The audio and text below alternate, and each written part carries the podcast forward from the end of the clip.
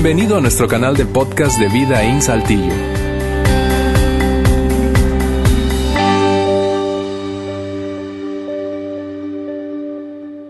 En este último segmento de nuestra reunión eh, me refiero a abordar eh, la continuación de nuestra conversación respecto a esta serie que inició hace exactamente cinco semanas. Esta es la quinta semana, por lo que si estás llegando hoy por primera vez, eh, en el mejor lenguaje de series de Netflix posible, previously on Who Needs God. Eh, ¿Quién necesita a Dios? Eh, hemos hablado de qué. Bueno, hemos hablado de un chorro de cosas que seguramente nos han sacudido algunos de nosotros, eh, sacudido algunas estructuras de pensamiento, especialmente si tú te consideras una persona, un seguidor de Jesús y especialmente si has tenido secretamente o has observado gente distanciarse y poner en duda y cuestionar la existencia de Dios, el rol de Dios en la vida del ser humano y en la tuya en particular. Eh, hemos hablado de mucho alrededor de eso. Eh, como es la quinta de seis sesiones, solamente nos resta una, es la que eh, va a dar fin a la serie el próximo domingo 7. Eh, yo voy a animarte, si te perdiste por alguna razón cualquiera de esas eh, sesiones, cualquiera de esos mensajes de los domingos anteriores, que visites nuestra página web, eso es www.vidainslt slash mensajes, y allí vas a encontrar el audio y el video de todos los mensajes, no solo de esta serie, para que te pongas al día si te perdiste alguna, o incluso de todas las series anteriores que hemos compartido aquí en Vidaín. Pero te animo a, revisar ese mensaje o los mensajes que te perdiste de esta serie, porque esta serie tiene una secuencia lógica. Y, valdría la pena eh, pues, tener todo ese hilo conductor bien amarrado eh, para entonces absorber lo mayor eh, posible de este, esta serie de temas que hemos compartido. Muy bien, habiendo dicho eso, ahora sí, déjame lanzarme al tema de hoy. Porque hoy quiero compartir contigo algo que te anticipaba semanas atrás y que tiene que ver en mi observación, en mi observación, esta es mi opinión personal, con, si no la razón, una de las razones más grandes por las cuales las personas deciden distanciarse de Dios. Una de las razones, si no la más, de las mayores razones por las cuales la gente decide distanciarse de Dios, la religión institucional o el cristianismo en general. Imaginando, como hemos dicho en esa serie, que esto es Dios, el cristianismo, la religión institucional, la inmensa mayoría de los que se han alejado, de alguna u otra forma conectan esa decisión paulatina, progresiva, sutil en muchos casos, con este tema que quiero compartir con ustedes hoy y que me tiene súper emocionado porque es así de importante es. Y, y me refiero a la experiencia de observar o de vivir en carne propia el dolor, el sufrimiento y la injusticia. De hecho, es la palabra que quiero usar hoy, injusticia. Hablaremos de esto. De la injusticia del mundo y, cómo es que fácilmente se puede llegar a la conclusión de que ¿Cómo es posible que exista un Dios habiendo tanta maldad, tanta injusticia, tanto dolor y tanto sufrimiento? Seguramente ese ha sido tu caso en algunos momentos, tu debate, abierto o secreto, y seguro, seguro, seguro has escuchado a alguien referirse a eso como un argumento para distanciarse de la religión o de la fe o del cristianismo en particular, ¿sí o no? Es, es un tema súper común, es una conversación casi cotidiana. Y, quienes lo hacen no es que se vuelven ateos necesariamente, pero sí entran en un conflicto interno. ¿Por qué? Porque en el fondo, más o menos, eh, la lógica o la suposición, yo puedo resumirla en esta frase, en la que cae una persona cuando empieza a observar la injusticia, el dolor y el sufrimiento del mundo y lo conecta con la existencia o presencia o ausencia de Dios, en su vida y en la de otros. Ellos, ellas piensan, dicen, si Él fuera bueno, si Dios fuera bueno, querría, querría qué? Querría detener tanta injusticia, querría hacer algo en, función de tanto dolor y sufrimiento. Por otra parte, si Él pudiera, entonces Él lo haría. Así que o no quiere o no puede. Esa es la conclusión. Quizás no se verbaliza de, de esa forma todo el tiempo, pero esa es la conclusión como como secreta. Ahora, detrás de, ese, de esa suposición, déjame desmenuzarlo, porque es de esto de lo que vamos a hablar hoy durante todo el mensaje. Detrás de esa suposición hay al menos tres, tres conclusiones en el pensamiento de quienes han caído en ese juego. Y digo juego no en sentido despectivo, sino en esa dinámica de pensamiento. ¿Sí? Detrás de esa, de esa suposición hay por lo menos estas tres. Número uno, Dios sí es bueno, pero no es todopoderoso. Es decir, Él quiere, pero no puede. Porque si pudiera lo haría. Porque queriendo, no lo hace. Entonces, sí es bueno, pero no es todopoderoso. Por otra parte, una otra posible consecuencia o deducción de ese pensamiento o suposición es, Dios sí es todopoderoso, pero no es bueno, porque puede, pero no quiere. Puede intervenir porque es todopoderoso, pero no quiere. Por lo tanto, no es bueno o no es tan bueno como el cristianismo me lo ha vendido. O de plano, una tercera conclusión, incluso más radical ni, simplemente no existe Dios. Porque sigo observando que el sufrimiento, el dolor, la maldad y la injusticia avanzan en el mundo. Y de esta, de esta, de este silogismo lógico, de este pensamiento, de esta suposición, quiero que hablemos hoy.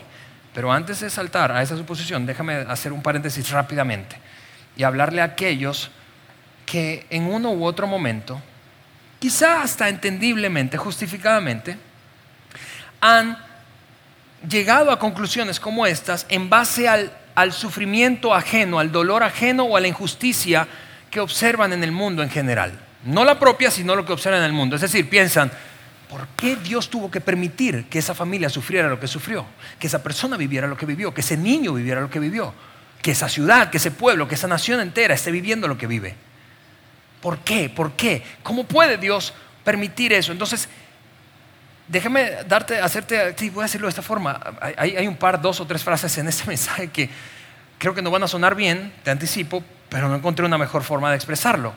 Así que me disculpo de antemano si de alguna forma te genera algo de incomodidad.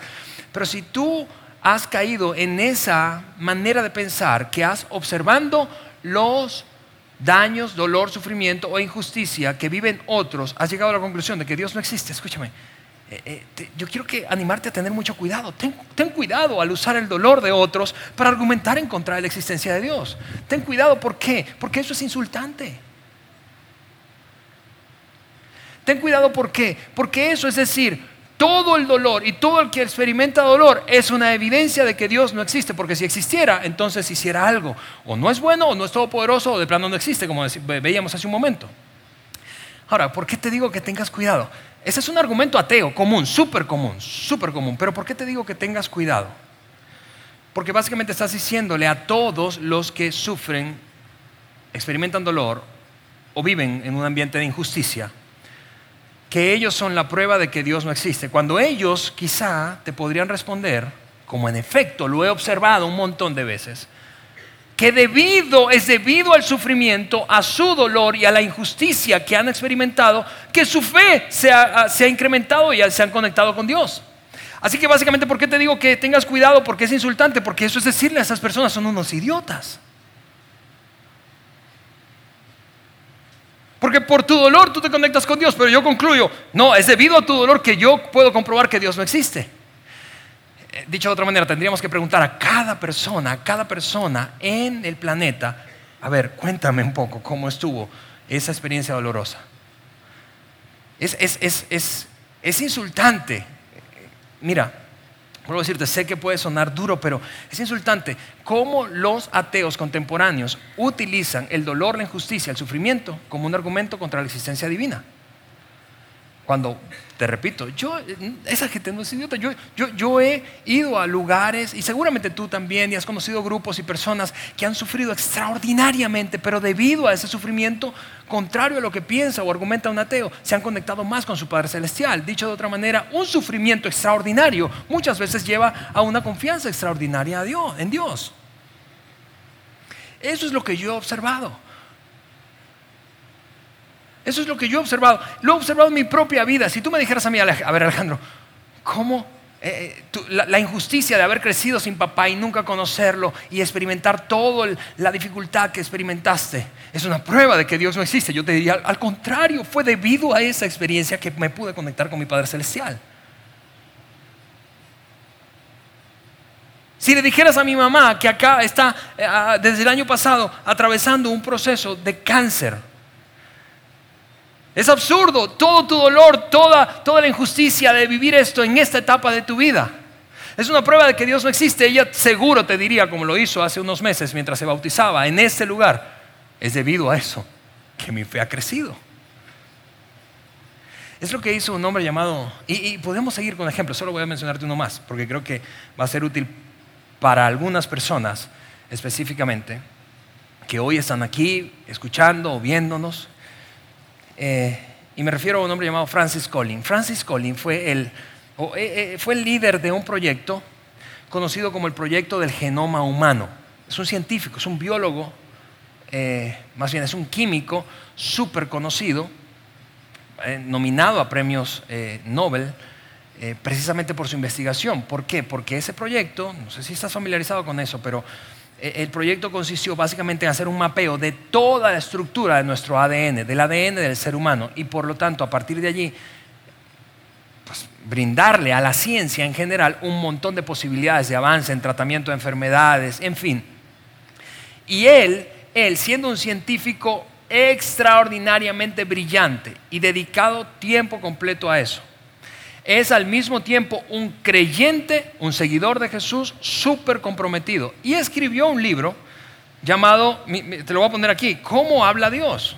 Y él habla básicamente en ese libro de la evidencia científica de la fe para quienes en principio tienen esa internamente esa lucha, y es, comprensible, escúchame, tienen esa lucha de la fe versus la ciencia y no saben cómo reconciliar eso, este es un libro que te animo a leer, recientemente comencé a leerlo, es, brillante lo que hace eh, Francis Collins, pero, pero lo que quiero mencionarte, regresando al tema del sufrimiento, es algo, una experiencia que él narra en el libro, cuando estando su hija en la universidad fue abusada sexualmente.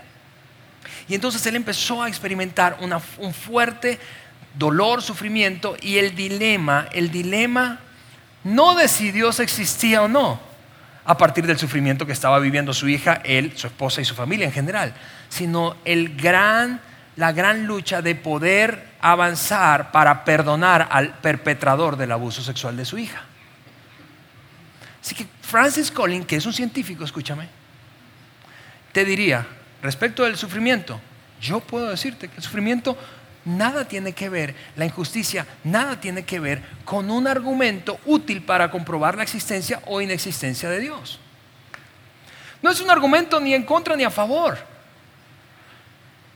No existe, déjame decirlo de esta forma, no existe un argumento racional, racional en contra de la existencia del, Dios de Jesús, de ese que hablábamos la semana pasada, del Dios de amor que esté basado en la injusticia del mundo. No es racional, es emocional. Y yo puedo entender eso. Es decir, si tú sufres en carne propia un trato injusto, la discriminación, el dolor o el sufrimiento, o en alguien a quien amas, o sencillamente ves a la distancia, yo entiendo que es un argumento emocional que nos lleva a levantar el puño y decir un gran, ¿por qué? ¿Por qué Dios? ¿Cómo pudiste? ¿O cómo pudo Dios permitir eso? Es un argumento emocional, pero no es un argumento racional. No es un argumento racional. Déjame decirlo de esta forma. Te anticipé que hay varias frases incómodas en el mensaje. Es un argumento irracional, de hecho. El usado por muchos ateos contemporáneos para apalancarse de nuestras em, experiencias emocionales. ¿Sí? Porque a, a todos nos puede ver sufrir a otro, especialmente si le amamos. Así que concluimos, ¿por qué? Pero mira, el cristianismo nunca, nunca, nunca, lo decíamos hace tres semanas atrás, nunca ha depositado su fundamento en la ausencia de dolor para que pueda existir Dios. Los cristianos nunca han argumentado en la existencia de Dios en base a un mundo donde las cosas malas nunca le suceden a la gente buena. Ese es el Dios del que hablábamos hace dos o tres semanas, que no existe un Dios guardaespaldas que impide que todo lo malo le pase a la gente buena. No, ese Dios no es el Dios de Jesús. No es el Dios del cristianismo. Si eso hubiese sido así, el cristianismo no habría sobrevivido al siglo I, cuando nació en un contexto básicamente de violencia, injusticia y discriminación. Y cada, básicamente, cada uno de los líderes de ese movimiento incipiente terminó siendo un mártir. Exiliado, apresado, torturado, eventualmente asesinado por causa de su fe. Si el cristianismo se parara sobre la base específicamente hablar de la existencia de Dios sobre la base de no sufrimiento, si no hay sufrimiento, entonces eso es bingo, Dios es real. Entonces el cristianismo no habría, sobrevivido al siglo I. La injusticia, escúchame, la injusticia en el mundo puede cuestionar la justicia de Dios, pero no la existencia de Dios. Así que la pregunta es diferente. La pregunta no es, debido a tanta injusticia, ¿será que Dios existe? No, no, no. La pregunta es, debido a tanta injusticia, la pregunta a resolver es, debido a tanta injusticia, ¿será que Dios es justo? Debido a tanta injusticia, tú y yo podríamos justificadamente enojarnos, pero no concluir, soy ateo, no existe Dios por tanta injusticia. Es un argumento irracional. ¿Por qué? Porque eso habla mucho más de mi experiencia que necesariamente de la existencia de Dios. Y mi experiencia es diferente, es una cosa diferente a la existencia de Dios. La existencia de Dios es una cosa, mi experiencia personal con Dios es una cosa diferente. Eso hace tan rica la fe cristiana, el cristianismo en general.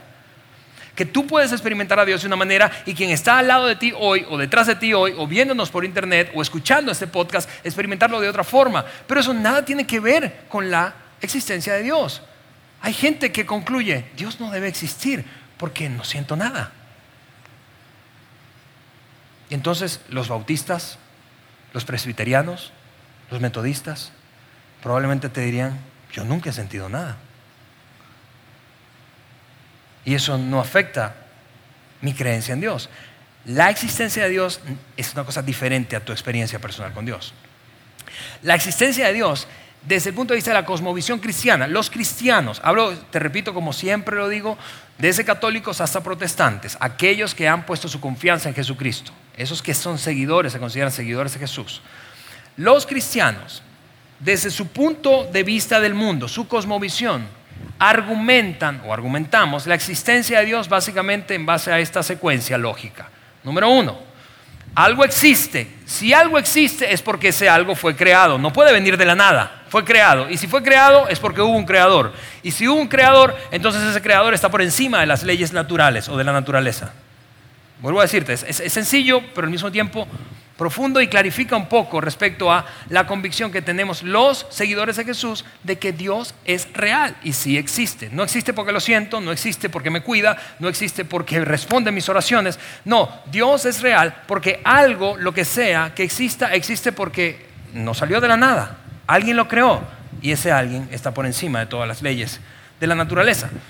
Y cuando Jesús estuvo en la tierra, lo confirmó haciendo un montón de milagros sobrenaturales sobrenaturales. Aquí operaban las leyes de la naturaleza. Lo creado opera según leyes naturales. Jesús llegó al mundo y logró hacer, hizo un montón de milagros, es decir, cosas sobrenaturales por encima de esto. Y como Jesús anticipó su muerte, la cumplió y anticipó su resurrección y la cumplió haciendo algo sobrenatural, ¿sí? que después de nuestro último aliento nadie regresa demostró que es totalmente confiable, que es quien dijo ser e hizo lo que dijo que haría y por lo tanto nosotros podemos confiar en que cuando Jesús mencionó al Padre celestial, entonces ese Padre celestial es real. Creemos en el Padre celestial por Jesús. Esa es la cosmovisión básica de los seguidores de Jesús respecto a la existencia de Dios y el argumento de base. Así que no, se trata de nuestra experiencia como con elemento o argumento concluyente de si existe o no Dios. No. La experiencia es una cosa y la existencia es otra. Experiencia versus existencia son dos, dos cosas diferentes. Déjame darte un ejemplo. Imagínate que alguno de mis dos hijos, son los dos, Andrés o Isabela, se acercan a ti y eh, en un acto de desespero te dicen, ¿sabes qué? Yo quiero contarte algo mi papá. Mi papá es malo. Es terrible. Permite que nos pasen cosas malas. Y ahora estamos sufriendo y nos trata injustamente. Y mientras te cuentan, tú estás embroncado por dentro porque te dices, de paso el desgraciado es pastor. Se supone que él es el que debería portarse bien. Así que al escuchar eso, tú no concluyes, no, Alejandro no existe. Porque debido a toda esta injusticia, eso me lleva a la conclusión de que Alejandro no existe. Al contrario, al, contrario, el que se te despierte la bronca internamente y estés hablando con alguno de mis hijos, confirma mi existencia. Ah, bueno, pone en duda mi bondad. Pero no, no desacredita mi existencia. Pone en duda mi bondad. Por eso te, te repito, la pregunta a resolver es, ¿Dios es un Dios justo? Porque de dónde, ¿por qué tú y yo asumimos? ¿Por qué tú y yo asumimos que Dios debe ser justo y bueno? ¿De dónde vino eso?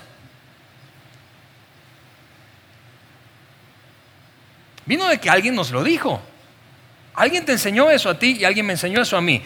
Alguien o algunas personas, nuestros padres, sacerdotes, pastores, líderes espirituales, maestros, maestras, cuando todavía se podía hablar de fe en las escuelas. En fin, alguien nos lo enseñó.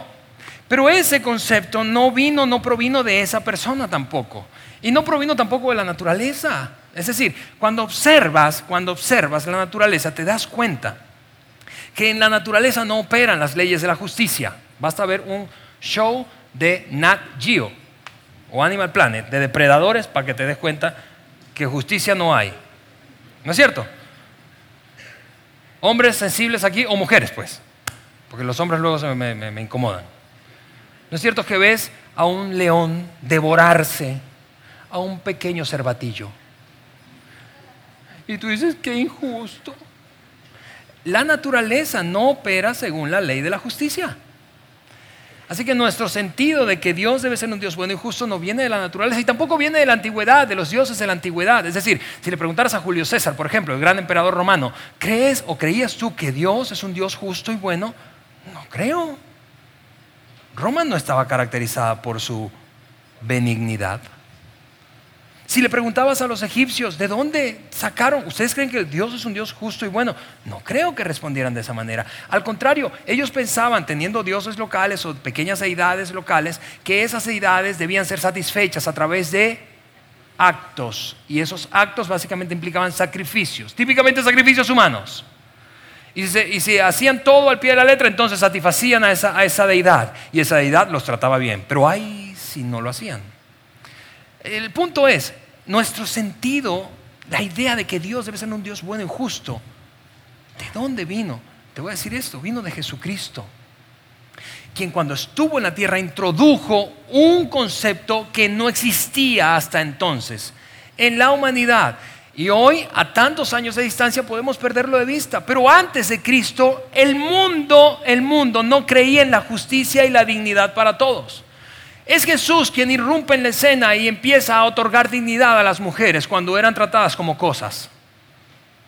Es Jesús quien da dignidad a los hijos, a los niños. ¿Sabías que antes, y de hecho en algunos países todavía sigue ocurriendo así, no se le otorgaba, no se le colocaba un nombre a un niño, a un bebé, hasta que naciera?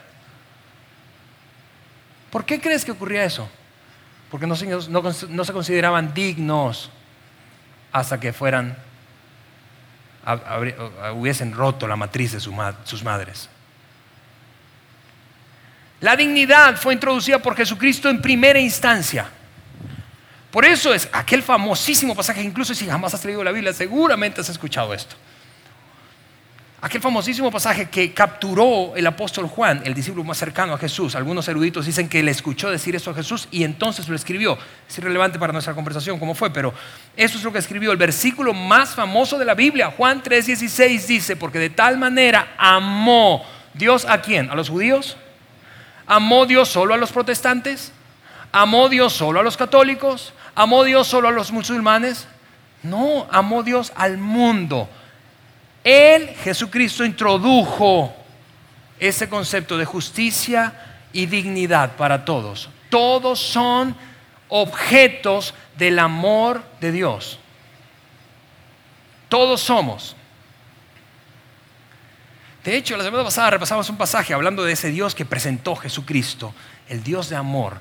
Juan escribe en una de sus cartas precisamente refiriéndose a ese tema de ser, haber sido sorprendidos por este nuevo concepto de justicia y dignidad, amor para todos, amor para todos. En un mundo injusto, en un mundo lleno de desigualdad, de dolor y sufrimiento como en el que irrumpió Jesús, en el tiempo que vivió, eso es lo que escribió el apóstol Juan. Luego, en una de sus cartas, amados, les dijo él a sus lectores, unos, amémonos unos a otros A ver, imagina, imagina que tú eres un grupo de eh, parte de un grupo de personas que vive en Jerusalén, bajo el yugo de Roma, bajo la persecución de tu propia raza, que son los judíos que se ven amenazados por la fe cristiana que sigue creciendo.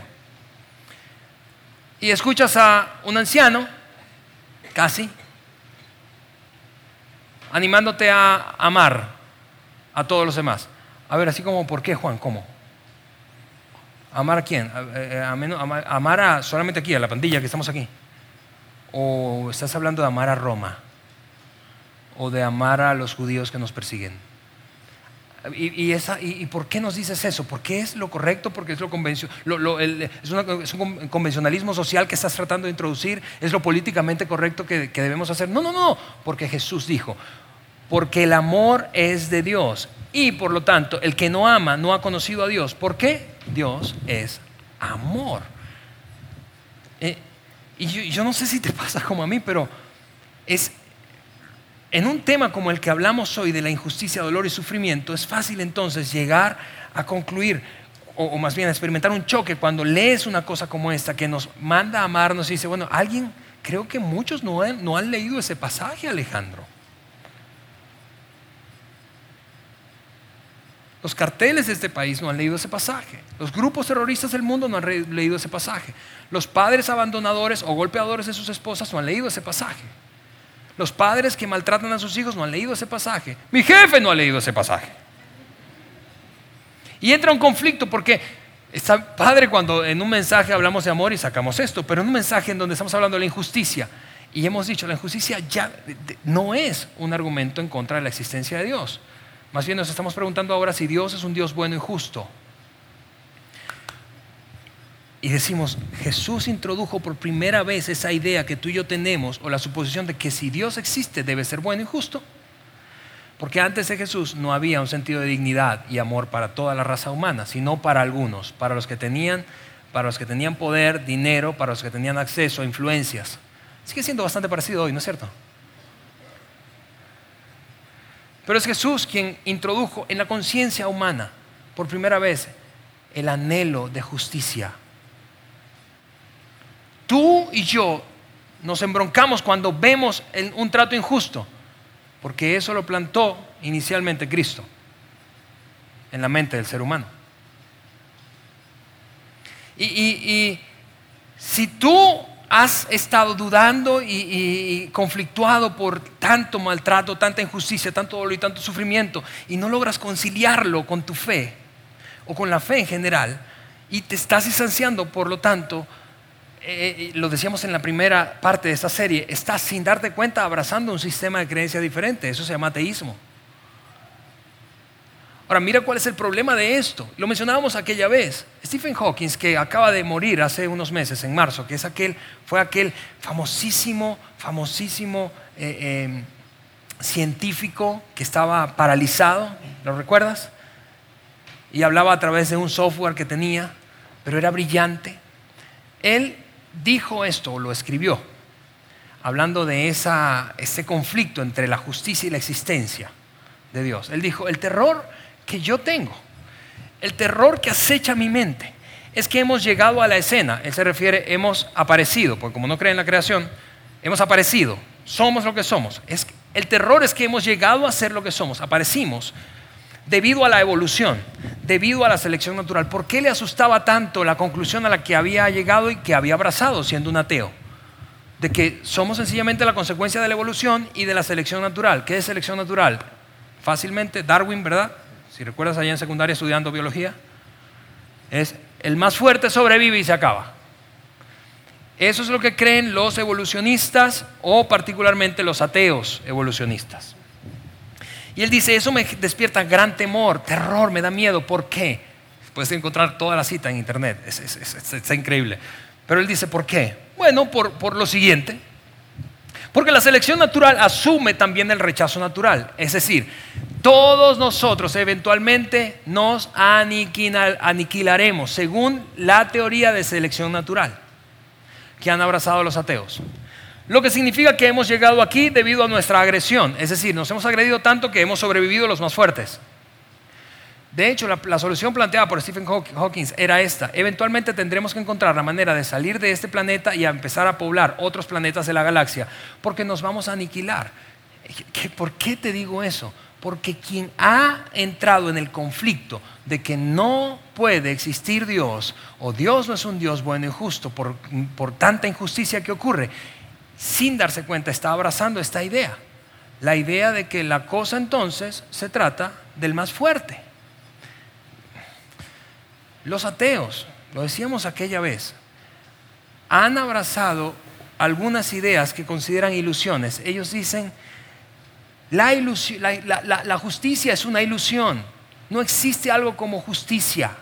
Imagina eso. No existe algo como justicia. Tú tienes una opinión, yo tengo otra y ya. Pero no existe algo como justicia. De hecho, lo, plantean de esa manera. La ley natural, la ley natural no sabe nada del amor, la justicia o dignidad. Vuelvo a decirte, vas a ver un show de Nat Geo. La ley natural, la selección natural, no sabe nada del amor, de la justicia o la dignidad. Nada es digno, nada es valioso en sí mismo.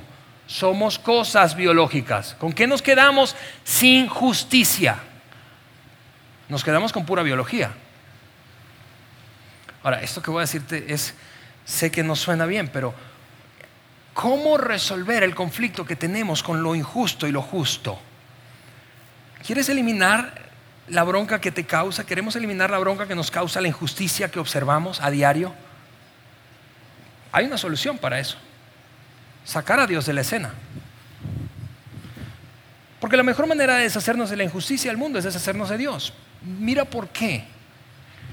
Porque es Dios quien nos provee un estándar de justicia. Es Dios. Es Dios quien en ti y en mí ha despertado la sed y el hambre de que se haga justicia. Si Dios no existiera, porque Dios es bueno y justo, y lo vamos a ver en un momento más, pero si Dios no existiera y Dios no fuera bueno y justo, entonces no habría en ti una conciencia de justicia. Fuéramos a, como animales, cosas biológicas. Tu sensación de justicia, mi sensación de justicia, tu hambre y sed de justicia, tu bronca con el dolor y el sufrimiento y la discriminación y el maltrato proviene de una conciencia puesta por Dios en ti y en mí. Así que la mejor, manera de deshacernos de, la bronca de, oye, qué injusto es eso, deshagámonos de Dios. Y entonces vivimos como cosas biológicas.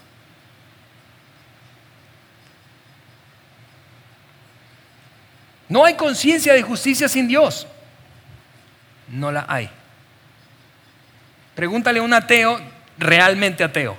No hay conciencia de justicia sin Dios. ¿Hacia dónde miramos cuando notamos injusticia? Hacia arriba. ¿Contra quién levantamos el puño? Contra Dios. ¿A quién reclamamos secreta o abiertamente? A Dios.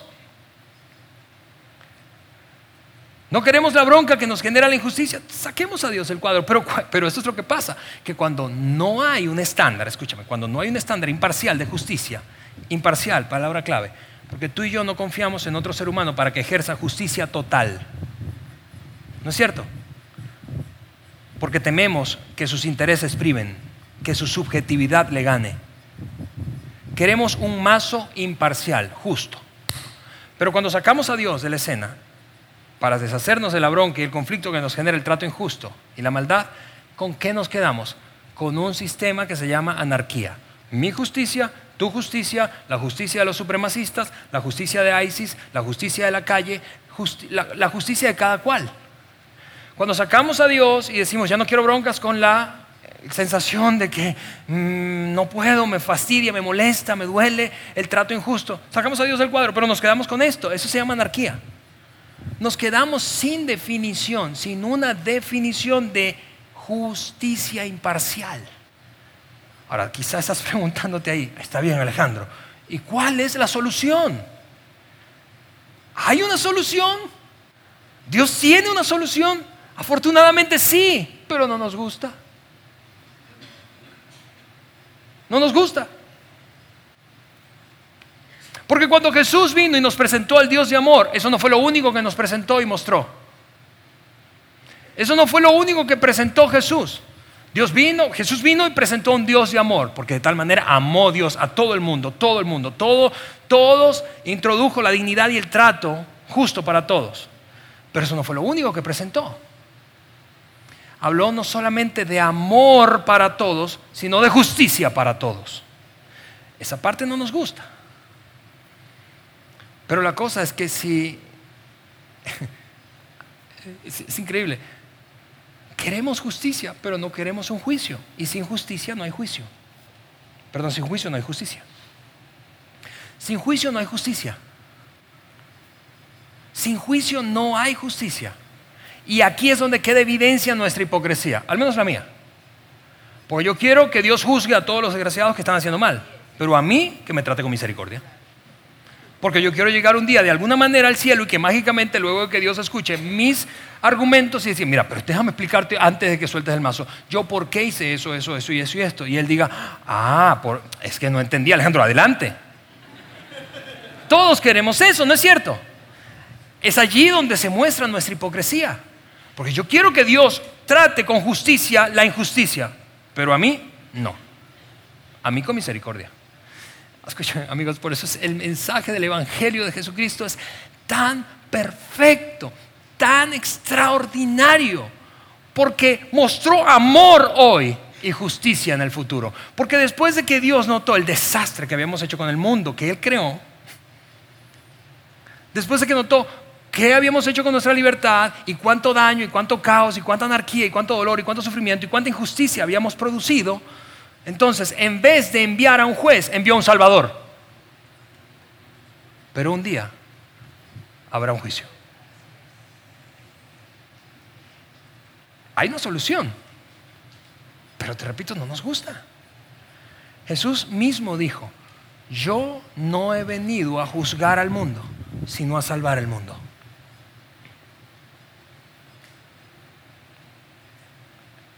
Maldad, sufrimiento, dolor, injusticia.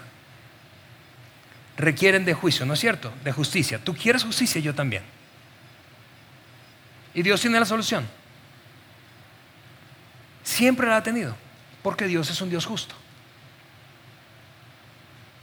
Pero sabiendo lo que tú y yo necesitábamos, no soltó el mazo, sino que envió primero a su Hijo para salvarnos te repito, el mensaje del Evangelio de Jesús es perfecto.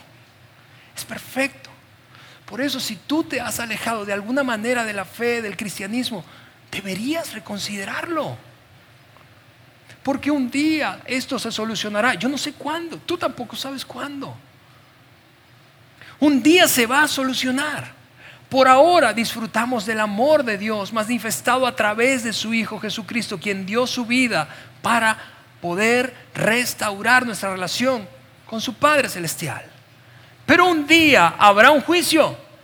Qué bueno será llegar a ese juicio habiendo recibido y abrazado este amor ofrecido por el Evangelio de Jesús. Termino contándote esto. Entre tantas enseñanzas de Jesús, en alguna ocasión, porque ah, lo hacía a través de parábolas, tú sabes, historias ficticias que contaba para, eh, para mostrar, extraer de allí un punto, un principio. Y en alguna ocasión contó una parábola de una mujer viuda que había, según ella, sido tratado injustamente. Y entonces iba al juez todos los días, préstame atención, haz justicia para mi causa, préstame atención. Y el juez no le pelaba, no le pelaba, no le pelaba. Y eventualmente el juez concluyó, si no le presto atención, no me la voy a sacar de encima, así que cuéntame pues qué es lo que te pasa. Y entonces cuando él, ella le cuenta Jesús, irrumpe, corta la, historia y dice esto, ¿acaso, refiriéndose a la justicia o injusticia del mundo y el rol de Dios en todo esto, ¿acaso Dios no les hará justicia a sus elegidos que día y noche claman a Él? ¿Se tardará en responderles? ¿Acaso Dios no prestará atención a tu oración? ¿Acaso Dios no ve tu sufrimiento? ¿Acaso Dios no ha visto el trato injusto y discriminatorio que han tenido contra ti, contra tus hijos, contra tu familia, por tu raza, por tu religión, por tu nacionalidad, por, el color de tu piel, por tu nivel de IQ?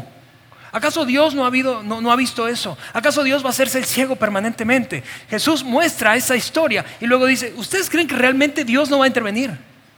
Y luego da la respuesta y dice, yo les digo que sí, claro que sí va a intervenir. Y no va a tardar. Pero, pero, y aquí viene la pregunta para ti para mí.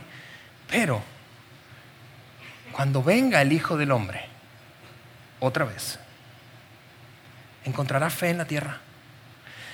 Es decir, en medio de tanta injusticia, dolor y sufrimiento, cuando regrese Jesús, encontrará gente que aún en medio de todo ese contexto de injusticia siga creyendo y confiando en Dios, que Dios es real, que Dios es bueno y justo, que Dios nos ama, pero va a hacer justicia. ¿Acaso un día, como, acaso cuando Jesús regrese, habrá gente como los cristianos del primer siglo? que se jugaron el pellejo y que en un contexto de maltrato, discriminación, persecución, tortura, asesinatos, sin ley, ¿acaso ellos, Dios podrá encontrar a gente como ellos que no pensaron, no, si no hay justicia yo no creo? Como niños. Y, perdón, yo te dije que iba, iba a haber frases difíciles en ese mensaje, pero eso es una actitud infantil, es un arrebato infantil. No, si no hay justicia, no creo. El mundo es injusto.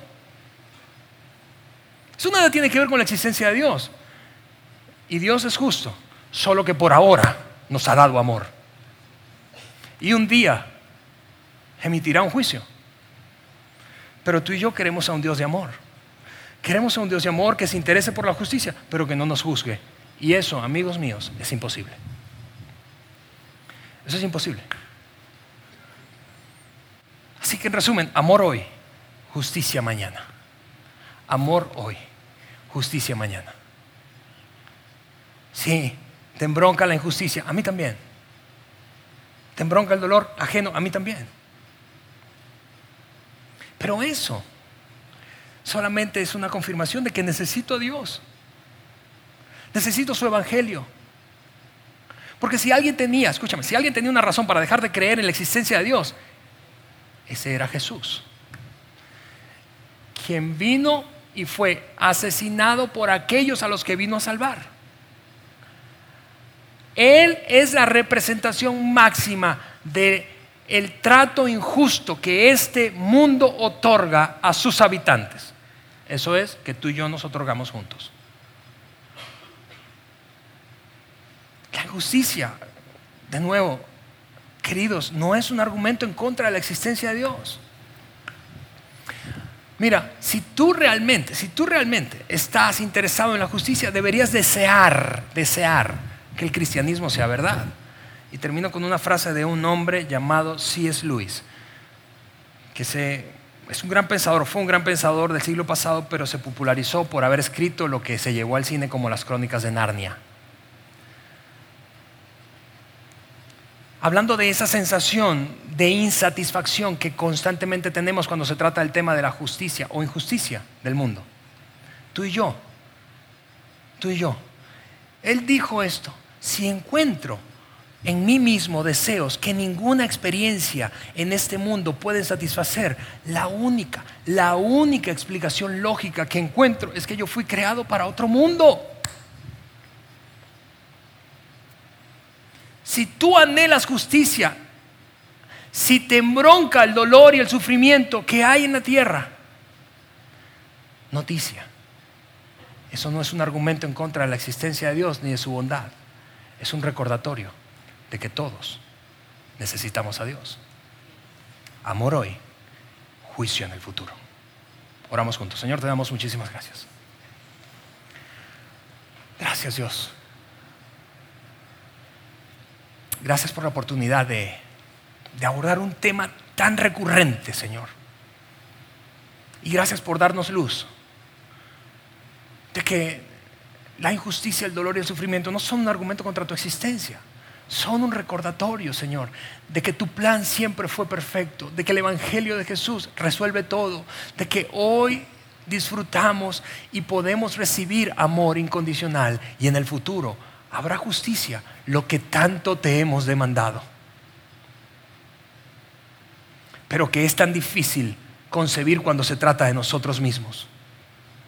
Gracias Dios. Gracias porque tú eres extraordinario y tu plan, vuelvo a decir Señor, es perfecto. Te amamos en el nombre de Jesús. Amén.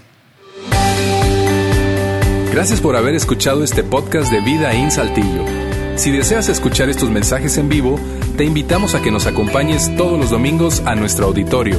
Para más información sobre nuestra ubicación y horarios, entra a vidainslt.org o síguenos en nuestras redes sociales como Facebook, Twitter e Instagram. Nos vemos la próxima semana.